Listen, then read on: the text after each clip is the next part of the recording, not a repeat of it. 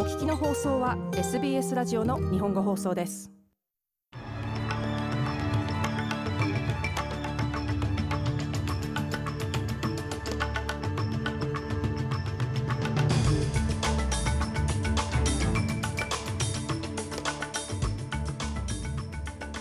4月13日午後のニュースをシドニーから大場由美がお届けします。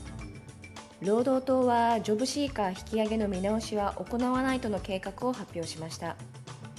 ビクトリア州で救急車内で待機していた70代の男性が亡くなりました。そしてスポーツクリケット。オーストラリア男子クリケットの新監督にアンドリュー・マクドナルドが発表されました。この時間の主なニュースです。ではニュースを始めます。労働党は選挙戦の3日目となった今日、現在自由党がわずかに獲得しているメルボルンの議席をめぐり、医療政策に重点を置いています。野党はホスピタルや GP の負担を軽減するため、オーストラリア全土に50の緊急医療クリニックを開設する1億3500万ドルの計画を発表しました。その一方で労働党は現在貧困ラインよりかなり低いと指摘されている1日46ドルであるジョブシーカーの引き上げを検討しないことも明らかにしました。アンソニー・アルバニージー党首は、これは後で見直すことができると述べています。Every time、uh, governments do a budget, they should look at 政府は予算を組むたびに困っている人たちを助けるためにできることは何かと責任を持って考える必要があります。もし我々が政権を獲得することができたらそれは負債が1兆ドルに向かっている真っ只中のことです。ダメージを全て修復したりやりたいことを全てすぐにやることもできません。財政的な責任を果たす必要があります。アンソニー・アルバニージー党首でした。一方スマートエナジーカウンシルは連邦政府が発表したオーストラリアの燃料供給を強化するため投じられる石油精製所への2億5000万ドルを批判しています。再生可能エネルギー、水素、電気自動車、ゼロトランスミッション輸送を提唱するこの業界団体は、オーストラリアの燃料備蓄はアメリカのテキサス州にあり、2週間から3週間分のガソリンとディーゼルしかないと指摘しています。スマートエナジーカウンシルのジョン・グライム最高責任者は、今回の資金提供はオーストラリアにおける燃料保障の危機を解決するものではないと SBS ニュースに語りました。これは大会の一滴に過ぎません。必要な燃料の備蓄に本腰を入れるとしたら何十億ドル、何百億ドルという費用がかかるでしょう。短期的な解決策に資金を提供するのはもちろんいいですが、長期的な解決策としてはこれは構造的な問題であり、外国産のガソリンやディーゼルへの依存をなくす必要があります。そして燃料の自給率を改善する必要があるのです。ジョン・グライムズ最高責任者でした。次のニュースです。元自由党議員のジョージ・クリステンセンがワンネーションから上院に出馬することを発表しましたが、国会への到達は厳しいとされています。クリステンセンはクイーンズランド州の上院議員選挙でポーリン・ハンセン党首と鉱山会社アダニーの企業担当マネージャーであるラジ・グルスワシムに次いで勝ち目のない3番目に位置づけられています。クリステンセンは2010年からローソンの自由党国民党議員を務めていましたが、政界を去ることを以前から示唆していました。It's come as no surprise to many people that、uh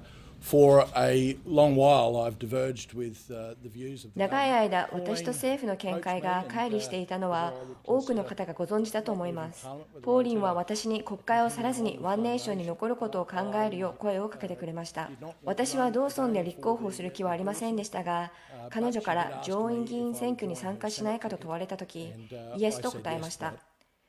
ジョージ・クリステンセンでした。次のニュースです。ビクトリア州で救急車内で待機していた70代の男性が亡くなりました。この男性は11日月曜日、ベアンズデールのリージナルヘルスに搬送されましたが、ストレッチャー上で心肺停止となりました。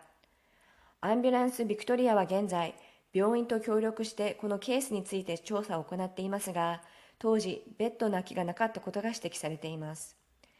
救急車組合によると、現在救急部は混乱しており、地方部では3時間から4時間の待ち時間は珍しくないと述べています。次のニュースです。シドニー東部のビーチで今朝女性の遺体が発見されました今朝5時45分ごろブロンテビーチの砂浜に女性の遺体があると一般市民からトリプルゼロの電話がありました警察は現在捜査を進めています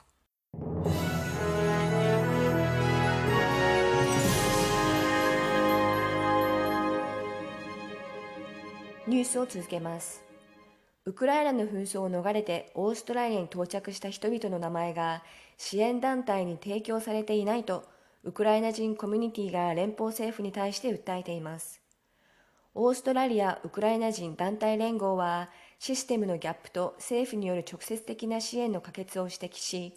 オーストラリアに到着した人々が支援を受けられるよう登録するためのデータベースを構築しました。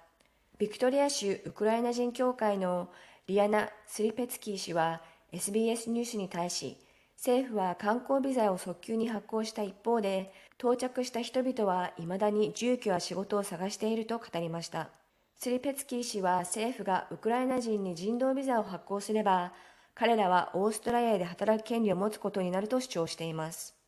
They have no access to Centrelink Medicare 彼らはセンターリンクやメディケアにアクセスできず、働く権利もないため、別の問題が生じています。リアナ・スリペツキー氏でした。なお、SBS ニュースは内務省に問い合わせましたが、回答を得ることはできませんでした。一方、アメリカのジョー・バイデン大統領は、ロシアの侵攻に対抗するため、ウクライナにオーストラリアドルにして10億に相当するさらなる軍事支援を発表する見込みです。この追加軍事支援は議会の承認なしに大統領の権限で進められる Presidential Drawdown Authority PDA と呼ばれる手続きを通じて提供されるとみられています。バイデン大統領はロシアの攻撃とその後の石油輸出に対する制裁の結果、燃料費が高騰していることを取り上げ、ウクライナにおけるクレムリンの行動を初めてジェノサイド、大量虐殺であると表現しました。価格を引き下げるため、プーチン価格に対処するため、全力を尽くします。あなたの家計もタンクを満タンにする能力もです。独裁者の宣戦布告と大量虐殺で我々の生活が左右されてはいけません。バイデン大統領でした。バイデン大統領はアメリカの石油不足に対処するため、アメリカの石油備蓄から今後6ヶ月間、1日あたり100万バレルの放出を許可しています。最後にスポーツ、クリケット。アンドリュー・マクドナルドがオーストラリア男子クリケットチームの新監督に就任しました。マクドナルドは監督代理を務めたパキスタンとのテストシリーズを1-0で勝利に導き、正式に4年契約を提示されました。2009年に4つのテストに出場した元オールラウンダーは、監督職を2月に退いたジャスティン・ランガーの後任として監督に就任します。マクドナルドは2018年から2019年にかけてビクトリアとメルボルン・レネゲイズを優勝に導いた後、2019年にランガーのシニアアシスタントとしてオーストラリアのコーチングチームに参加していました。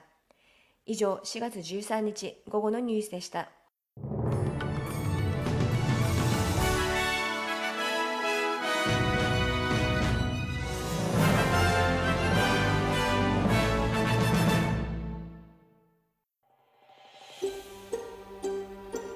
もっとストーリーをお聞きになりたい方は iTunes や Google ポッドキャスト Spotify などでお楽しみいただけます。